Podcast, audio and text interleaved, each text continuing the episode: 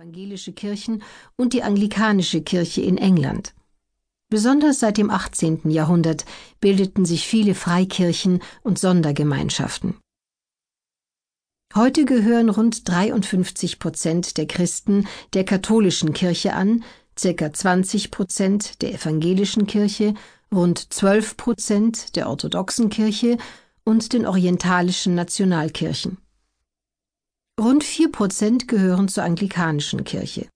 Die übrigen Gläubigen verteilen sich besonders in Afrika auf eine Vielzahl von unabhängigen Kirchen.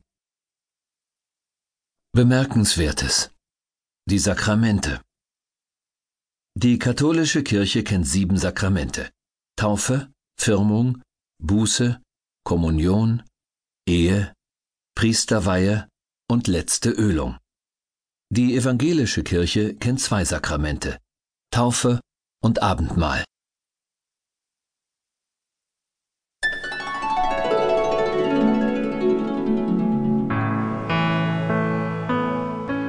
Die Bibel Das zugrunde liegende griechische Wort für Bibel bedeutet Bücher. Die Bibel ist eine Sammlung von insgesamt 66 Schriften.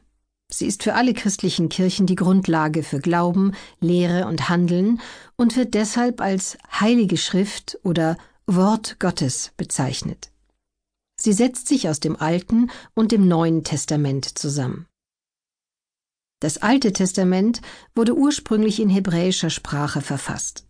Seine Geschichten, Gebete und religiösen Betrachtungen stammen aus vorchristlicher Zeit. Auf sie bezieht sich auch der jüdische Glaube.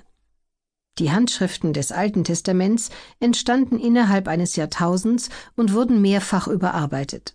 Sie bestehen aus drei verschiedenen Gruppen. Erstens die geschichtlichen Bücher, zweitens die prophetischen Schriften und drittens die lehrhaften und liturgischen Schriften. Sie handeln beginnend mit der Schöpfungsgeschichte von der Geschichte des Volkes Israel vor Jesu Geburt. In ihnen sind auch viele Anweisungen für ein gottgefälliges Leben, wie beispielsweise die zehn Gebote enthalten. Das Neue Testament entstand nach dem Tod Jesu.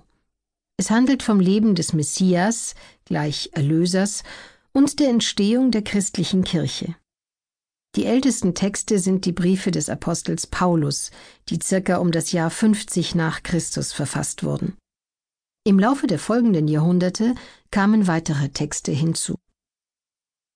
Innerhalb der christlichen Kirche wurde lange debattiert, welche der Texte des Alten und des Neuen Testaments als Offenbarung Gottes anerkannt und welche gestrichen werden sollten.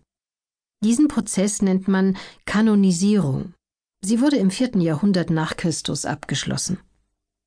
Das Neue Testament besteht seitdem aus der Apostelgeschichte, 21 Briefen an christliche Gemeinden, der Offenbarung des Johannes, einem apokalyptischen Buch und vor allem den vier Evangelien. Das Wort Evangelium bedeutet übersetzt gute Nachricht. Die Christen verstehen darunter die Heilsbotschaft Jesu. Der Evangelist Markus verwendete als erster den Begriff Evangelium als Überschrift seines Berichts über Jesu Leben und Wirken. Dadurch entstand eine neue Form religiöser Schriften, die Evangelien. Jede der vier Evangelisten, Matthäus, Markus, Lukas und Johannes, schrieb darin aus seiner Sicht die Lebensgeschichte Jesu auf. Die Texte des Neuen Testaments sind in einer sehr viel kürzeren Zeit als die des Alten Testaments niedergeschrieben worden. Bereits im zweiten Jahrhundert nach Christus waren sie abgeschlossen. Die ursprüngliche Fassung des Neuen Testaments wurde in griechischer Sprache geschrieben. Gleich nach ihrer Entstehung wurde sie vielfach abgeschrieben. Die berühmtesten neutestamentlichen Handschriften sind der Codex Sinaiticus, viertes Jahrhundert in London, der Codex Vaticanus, viertes Jahrhundert in Rom, der Codex Alexandrinus, fünftes Jahrhundert in London und der Codex Ephremi Syri Rescriptus, 5. Jahrhundert in Paris. Sowohl das Alte als auch das Neue Testament wurden im Laufe der Jahrhunderte nicht nur abgeschrieben, sondern auch übersetzt. Dabei unterlagen die Texte vielfachen Veränderungen.